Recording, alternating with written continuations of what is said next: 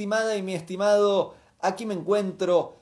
Shabbat va a comenzar dentro de dos horas, dos horas y un poquito más. Así que me parece que un buen plan es venir aquí y hacer una transmisión en vivo. Esperemos que esta vez funcione porque lo tratamos hace unos momentos y, se me quedé pausado así. Una cosa así estaba. Mirando para arriba. Esperemos que ahora funcione. El plan es, voy a responder preguntas que ayer envié ahí en, en las redes diciendo eh, preguntas y respuestas. Así que voy a eh, aprovechar y dedicarle un buen rato a responder y a servir. Eh, lo que estaba contando antes es que la vida a veces nos coloca en situaciones delicadas. En este momento estamos en una situación delicada en, términos personales. en otro momento, cuando sea adecuado, les voy a contar. Eh, pero sí me parece que es importante entender que siempre hay una decisión que es la decisión correcta ante cada situación y no siempre la decisión correcta es la misma. Hay situaciones en donde lo apropiado es luchar. Hay situaciones donde no es apropiado luchar, sino es aceptar. Hay situaciones donde lo apropiado es salirnos. Hay situaciones donde lo apropiado es entregárselo a Dios.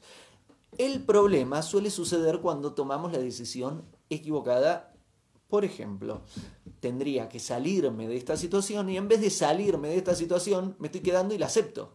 O tendría que batallar y en vez de batallarlo me escapo, me salgo. O tendría que estar aceptando la situación y en vez de aceptar la situación lucho con la situación. El problema es cuando tomamos una decisión equivocada. Ahí está el, el conflicto.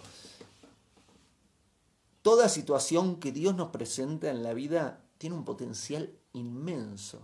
Toda situación que tenemos en la vida tiene, tiene un potencial de hacernos crecer y mejorar, pero también tiene un riesgo enorme. Y tenemos que estar muy afilados a nivel de la mente, a nivel de la educación, a, nivel de fuerza de nosotros mismos, el dominar nuestros impulsos, para entender cuál es la decisión correcta a tomar en cada situación. Lo apropiado es luchar, y si vamos a luchar, hay que saber cómo se lucha en forma apropiada. A veces la situación es salirnos, y si vamos a salirnos, debemos saber cómo salirnos de la forma apropiada. A veces la, la decisión correcta es aceptar, y si vamos a aceptar, tenemos que saber cómo aceptar de la forma adecuada. Y a veces la situación lo que corresponde no es luchar, no es aceptar, no es salirnos, sino que es entregárselo a Dios. Si querés saber más sobre este concepto, eh, esto que te acabo de, contar es una versión reducida y resumida de uno de los audiolibros que eh, se llama Cómo hacer para que suceda como quiero que suceda, donde explico un poquito las distintas variables de las tomas de decisiones, la distinta relación entre nuestras decisiones y las decisiones que toma Hashem, Dios, y de acuerdo a nuestra decisión y la decisión de Dios, que quiere decir la voluntad individual y la divina voluntad, cómo se arma el devenir que tenemos todos los días. Es, todo este desarrollo es uno de los libros que escribí este libro lo encontrás en todas mis redes, en mi historia, ahí, en mi publicación, en Instagram, en YouTube, en Twitter, en, Facebook, en todos lados. Así que te, invito a verlo por ahí. Lo que vamos a hacer ahora, el desafío es responder preguntas que se viene Shabbat dentro de dos horas y quiero aprovechar estas dos horas que me quedan al máximo. Así que lo que voy a hacer es responder preguntas en vivo. Acabo de apretar un botón y se me abren las preguntas que me enviaron. Voy a empezar a responder son muchas, así que voy a... No puedo responder todas, pero vamos a tratar de responder algunas. Primera pregunta. ¿Tienes algún ritual para antes de ir a dormir? Antes de responder esta pregunta, quiero enviarle un enorme abrazo a mi estimada Lorena Meritano que se encuentra aquí y que envió un mensaje precioso, estoy leyéndolo, dice, tu primer libro fue maravilloso. Lorena fue una de las primeras personas hace ya Lorena, ¿qué, fue hace 8 años? Creo, en el 2012 o 2011, hace 8 o 9 años acababa de publicar mi primer libro y Lorena fue una de las primeras personas que leyó ese primer libro y me apoyó eh, y, eso siempre se guarda en el corazón. Vamos a responder la pregunta. Primera pregunta, ¿tienes algún ritual para antes de ir a dormir? Sí tengo, sin embargo, no te voy a contar mi ritual por, porque es privado. ¿Qué te importa? Es mi vida. no, eh, quiero servirte. Lo que te voy a decir, en ese libro que Lorena comenta, eh, se llama Sabiduría Casera. Es un libro, el primero que escribí hace muchos años, en el que compilo las enseñanzas de un Jnana Yogi, Lushankara, Lukautur, y uno de los capítulos de ese libro es los hábitos de la noche y otro de los capítulos de ese libro es el sueño y para dormir. Y ese libro da muchas herramientas para distintas áreas, distintos momentos de nuestra vida, distintos tipos de relaciones, distintas situaciones y justo uno es ah, sobre rituales para antes de dormir, así que te puedo responder directamente citando el libro Sabiduría Casera. Hábitos para antes de ir a dormir. Comer temprano y liviano. ¿Por qué? Porque si el cuerpo está haciendo la digestión antes de que vayas a dormir, no vas a poder dormir profundamente y necesitas dormir profundamente. Para poder dormir profundamente, la mente debe apagarse, el cuerpo debe apagarse. Que el cuerpo se apague quiere decir que terminaste el proceso de digestión. Para que termines el proceso de digestión antes de ir a dormir, tendrías que comer liviano y darle tiempo no comer y me tiro a la cama, sino darle tiempo entre la comida y el sueño. Otra actividad recomendada es caminata, porque el movimiento muscular activa la circulación de la sangre y te va a ayudar a la digestión y también a descargar un poquito. Otra recomendación es descargar, hacer algunos ejercicios de descarga, de sacudida, para no cargar con esas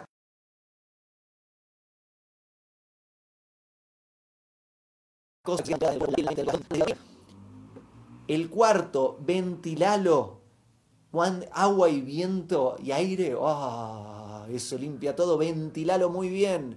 Te sugiero no televisión en el cuarto, no el celular, nada de mucha electricidad, nada de muchas cosas que perturban al sueño. Te sugiero un momento de aislamiento, un momento en el que te aísles y te separes un poquito de todo lo que pasó en el día. Tuviste un día completo con muchas actividades, sepárate por un rato y, y relajar. Te sugiero un momento de reflexión en el que revises lo que sucedió en el día, en el que puedas rescatar algo bueno y en el que puedas rescatar también alguna equivocación que tuviste, algo que no estuvo muy bien en primera persona, algo que no hice bien y que te pongas te establezcas, la, decisión de te pongas el compromiso de mañana lo voy a, lo voy, voy a hacer algo para mejorar esto. Que termines, termina, muy importante, te dije empezar con algo positivo, luego fui a algo negativo y te voy a hacer terminar con algo positivo, con una satisfacción, con una autosugestión positiva. Es muy importante empezar con el lugar, en el lugar adecuado y terminar en el lugar adecuado. Te sugiero también un poco de estiramiento.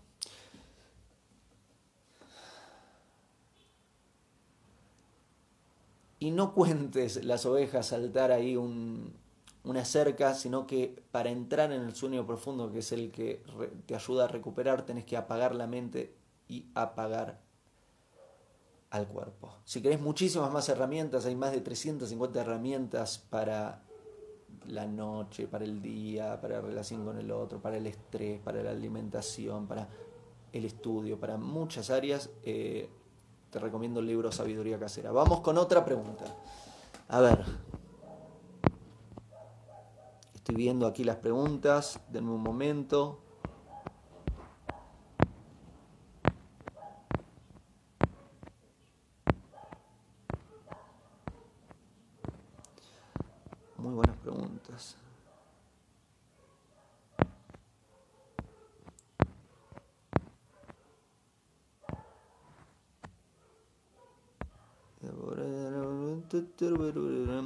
Esta pregunta me gusta. ¿Cuál es el enfoque de la pobreza y la riqueza en nuestra vida? Muy buena pregunta. Tenemos distintas áreas en nuestra vida en donde cada uno de nosotros puede tener en esa área riqueza o pobreza. La riqueza es cuando tenemos más de lo que necesitamos de algo. Si tengo más dinero del que necesito, puedo decir que tengo riqueza en términos del dinero. Si tengo más humor de, lo que necesito, puedo decir que tengo riqueza en términos del humor y del sentido del humor. Puedo tener riqueza en muchas áreas de la vida. También puedo tener pobreza en áreas de la vida. Puedo tener menos de lo que necesito en cierta área.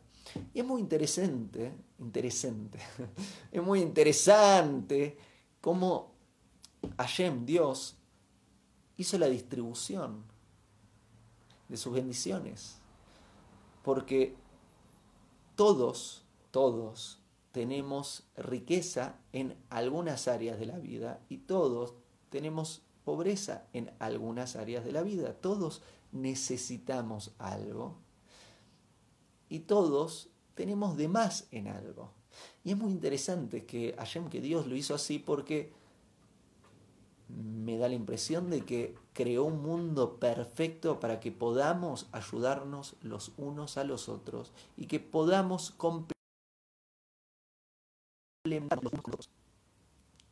Y ahí te lo dejo para que reflexiones.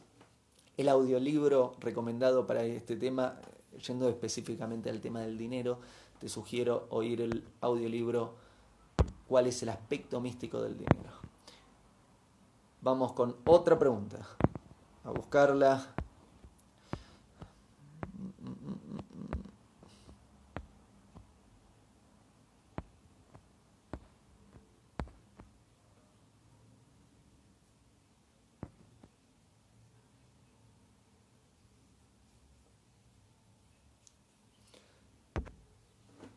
Muy buena pregunta. ¿La suerte existe? ¿La suerte existe o no existe? En hebreo, generalmente se traduce buena suerte, no es la traducción realmente, pero en el mundo traduce masel o masel tov, tov es bueno, como buena suerte, masel como suerte. Y generalmente eh, eh, tengo un nuevo trabajo, más el top, me sucede, más el top, decimos como buena suerte. Sin embargo, la traducción buena suerte no es la traducción de más el top. Masel es considerado suerte, pero si vas a, nivel profundo, Masel son ángeles. Son los ángeles que están asignados a la persona o al momento o al lugar donde la persona se encuentra. Y es interesante entender que esta buena suerte no es más que la asignación de entidades espirituales a la persona por el individuo en forma particular o por el lugar que está habitando o por el tiempo en el que se encuentra. Es una cuestión de tiempo, de espacio y de alma.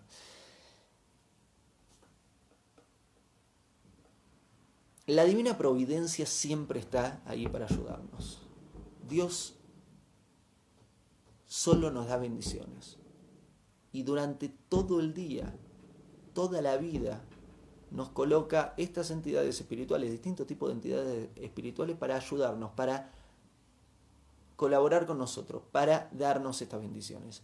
Ahora bien, es muy importante, me parece, entender que no todas las bendiciones son dulces. Hay bendiciones dulces y hay bendiciones amargas. Son todas bendiciones, pero de nuevo, hay algunas que saben a miel y hay otras que saben a una patada karateca en la nariz. Hay algunas bendiciones que son dulces y hay algunas bendiciones que son amargas. Me subieron el sueldo me aumentó. Mm, aleluya, es una bendición dulce, qué bueno, me aumentaron el sueldo. Eh, ahora, por el mismo trabajo que hago, me están pagando más. ¡Wow! Eso parecería ser una bendición dulce. Me echaron del trabajo. No, me echaron del trabajo. ¿Y ahora qué hago? Eso sería una bendición amarga. Todas son bendiciones. Todo está ahí para nuestro bien. Todas estas suertes, todas estas entidades espirituales, todo este Masel que Hashem, que Dios nos está enviando, toda esta divina providencia que Dios nos envía, es para nuestro bien. Pero no toda es dulce. A veces es dulce, a veces es amarga, pero al final de cuentas siempre es para nuestro bien. Uy, me echaron del trabajo, fue una bendición amarga, pero ¿sabes qué? Gracias a que me echaron de este trabajo, quizás encontré un mejor trabajo. O quizás algo me ayudó a mejorar en mi vida. Parecía una tragedia en ese momento, pero al final fue una bendición. Como dice mi gran amigo Emi, que está acá, que lo dice, lo acaba de decir, lo echaron de su trabajo, él tenía un muy buen trabajo, muy buen trabajo, tenía en Argentina y cuando lo echaron fue el ¡ah! Y gracias a que lo echaron de ese trabajo, luego terminó consiguiendo un mucho mejor trabajo en Miami y ahora está viviendo ahí en Miami, que tengo muchas ganas de ir a visitarlo y que tengamos un reencuentro nuevamente. Vamos con otro con otro con otra pregunta. A ver. Vamos a buscarla un momento.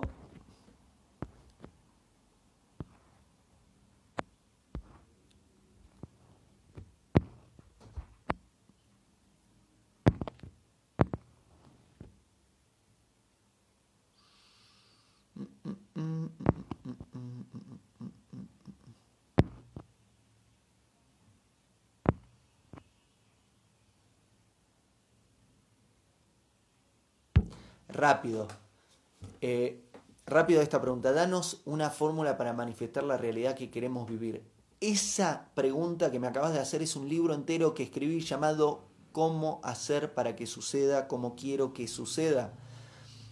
No, no es, digamos, no puedo garantizarlo, nadie puede garantizarlo porque el rey y el que manda es Hashem, es Dios. Sin embargo, en ese libro, en cómo hacer para que suceda, cómo quiero que suceda, te explico lo que está en nuestro control, lo que está en control de Dios, cómo hacer para lo que nosotros está bajo nuestro control, favorecer la posibilidad de que suceda como queremos que suceda, y si no sucede como queremos que suceda, qué es lo que podemos cambiar para persuadir a Dios para que nos ayude. Es muy importante esto.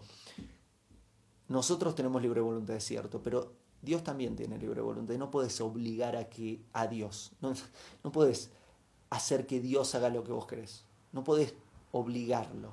No puedes quitarle su libre voluntad. Sin embargo, Dios, en esta existencia que nos da libre voluntad y que nos dice, hey, lo que vos hacés me importa, entre otra cosa nos está diciendo, vos tenés la capacidad de persuadirme. Lo que vos haces puede cambiar mi decisión en relación a vos. Entonces es muy interesante entender cómo funciona la relación entre Dios y nosotros, cómo funciona la relación entre la divina voluntad y la voluntad individual, porque entendiendo esta relación podés entender qué es no solo lo que tenés que hacer para que suceda como querés que suceda, sino también qué tendrías que modificar en tu comportamiento si no está sucediendo como querés que suceda para acercar a la posibilidad de que suceda como querés que suceda. Te sugiero leer ese libro, cómo hacer para que suceda como quiero que suceda. Lo encontrás en todas mis redes, está en Amazon, está en Audible. Búscalo, escúchalo, está en formato audiolibro. Creo que te va a ayudar. Vamos con otra pregunta. Aquí hay una pregunta. Diana está preguntando qué es ticún. Ticún quiere decir arreglar. Ticún es arreglar.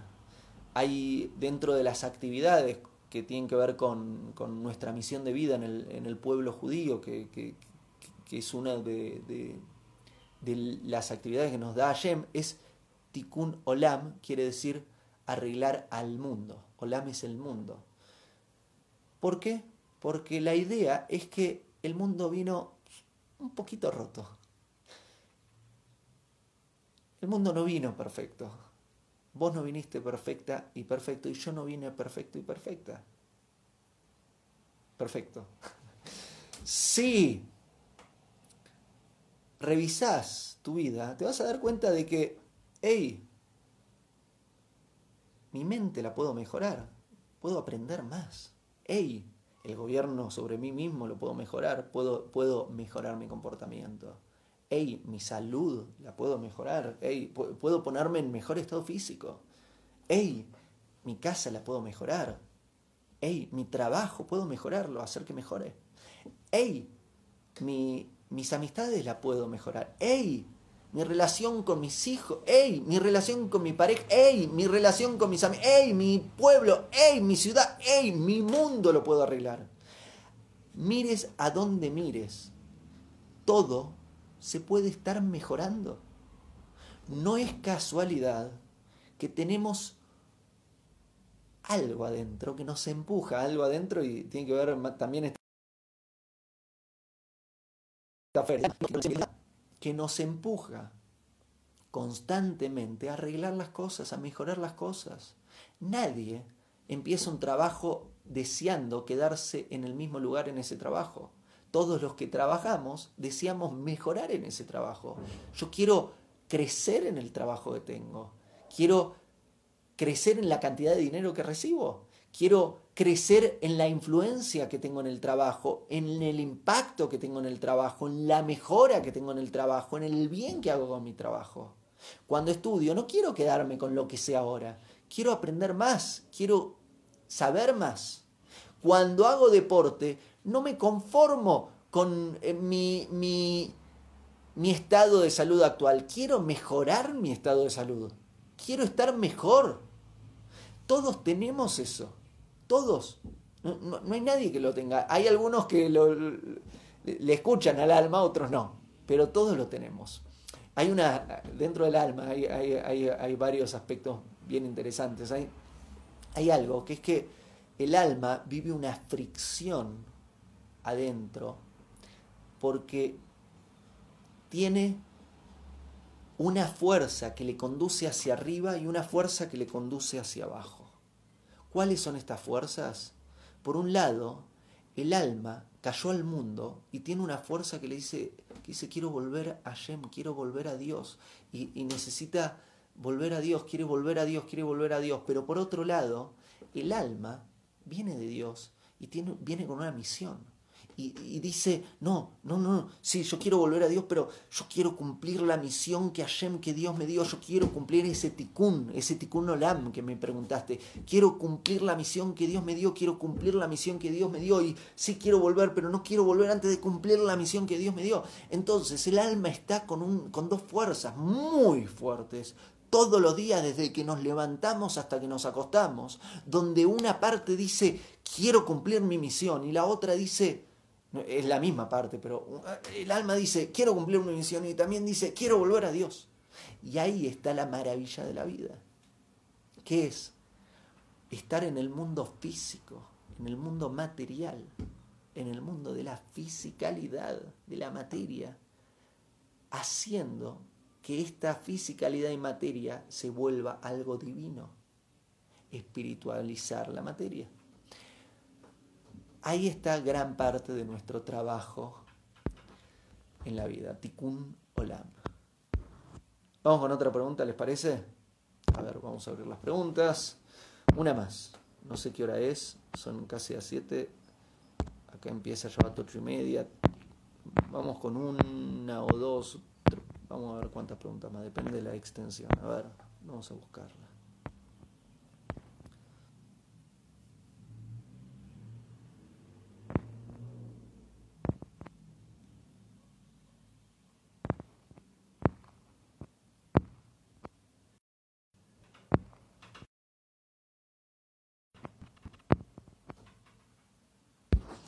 Esta va a doler.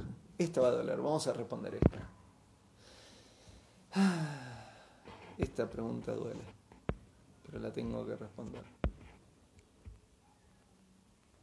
Alguien, Vero, me preguntaste, ¿qué libro es ese que habla sobre Dios? Es cómo hacer para que suceda como quiero que suceda. Todo ese libro tiene en gran parte, se trata de la relación entre nuestra voluntad y la voluntad divina, la voluntad de Dios para entender qué es lo que tenemos que hacer para que suceda como queremos que suceda. Vamos con esta pregunta. ¿Cómo se supera un desamor o corazón rotísimo? Me encanta decirte de que hay un libro también, hay un libro también llamado ¿Por qué se rompe el corazón? Que tiene que ver con el Beit HaMikdash, con el templo de Jerusalén. Tiene que ver con las recámaras del templo de Jerusalén. Y vos me vas a decir. Leandro, ¿de qué me estás hablando? Te, pregunté por qué se rompe mi corazón y me hablas de las recámaras del templo de Jerusalén. Sí, y tiene todo que ver, todo que ver. Eh, te sugiero que, que, oigas ese audiolibro, ¿por qué se nos rompe el corazón? Ahora bien, eh, te voy a responder una versión rapidísima y resumida. ¿Cómo se supera un desamor o un corazón roto? No se supera. El corazón va a estar roto para toda la vida y ese desamor, ese dolor, lo vas a tener toda la vida. ¿Por qué? Porque te uniste con la otra persona. Si no, no se te hubiera roto el corazón. Te uniste y las cosas no, no las armaron bien. Porque la idea no es unirnos, separarnos, unirnos, separarnos. La idea es yo me quiero unir con mi otra mitad y quedarme toda la vida juntos hasta la eternidad. Quiero, quiero unirme con mi pareja, no quiero eh, eh, que mi, alma se una con otra alma y después separarme. Y eso duele mucho. ¿Sabes por qué? Porque las almas, dos almas que se unen, no son dos objetos físicos que se unen. Como yo, uno las dos manos, miren, uno las dos manos, perfecto. Ahora separo las dos manos uno las dos manos, separo las dos manos. ¿Qué estás notando cuando uno las dos manos y separo las dos manos? Las manos están unidas, están entrelazadas a través de los dedos y cuando separo las manos, mi, esta mano sigue siendo esta mano y esta mano sigue siendo esta mano. No dejaron de ser quienes son. Se unieron y al separarse siguen siendo cada uno sí mismas. Así funciona en el mundo físico. Entonces se pueden unir dos cosas físicas y luego separarse sin problema. Pero el alma no sucede así. Las almas no funcionan así. Si te tengo que hacer una analogía de cómo funciona la unión de dos almas en términos de un mundo físico, la analogía no tendría que ser como dos manos que se unen, sino como dos gotas de agua que se unen. Si dos gotas de agua se unen y luego se separan, ¿Las dos gotas iniciales siguen siendo las mismas? No. Si tenemos una gota de agua y otra gota de agua y se unen y luego se separan, esta gota de agua es completamente distinta, tiene partes de esa gota y esta gota de agua es completamente distinta, tiene partes de esa gota. Cuando dos almas se unen, no tienen que separarse. Si se separan, el dolor es como que me quitan, Dios no lo permita, pero es como que me quitan una parte del cuerpo. Es un dolor imposible. Es el dolor de, me sacaron algo de mi ser, eh, una parte de mi alma. Eh, sé que no lo tengo más, pero siento que está. Es uno de los dolores más grandes, más profundos, más intensos que puede vivir un ser humano en la vida. Y no, no tendrían que, sentir ese dolor. Ningún ser humano tendría que sentir ese dolor. Ese dolor sucede porque no supieron qué hacer antes de construir una relación, no supieron cómo identificar a esa persona, no supieron cómo construir la relación, se metieron íntimamente con cualquier persona y luego, corazón roto, se unieron dos, dos gotas de agua y al separarse ya no son nunca más, nunca más las mismas. Entonces me preguntaste, ¿cómo se supera un desamor o un corazón roto? Y siento decirte que no se supera. Eso te cambió para toda la vida y no hay vuelta atrás. Lo que se puede hacer es seguir viviendo y idealmente aprender aprender a hacer las cosas mejor. En, en este término, aprender a construir bien una relación de pareja. Cosa de que la próxima vez que encuentres a alguien, no te confundas, no hagas las cosas equivocadas y no te unas con una persona que no es tu pareja, no te unas con una persona con quien no estás destinada o destinado a estar. Y que la próxima vez que te unas con una persona funcione bien, que esas dos gotas de agua no tengan que volver que separarse, no tengas que volver a sentir ese dolor nunca más en la vida.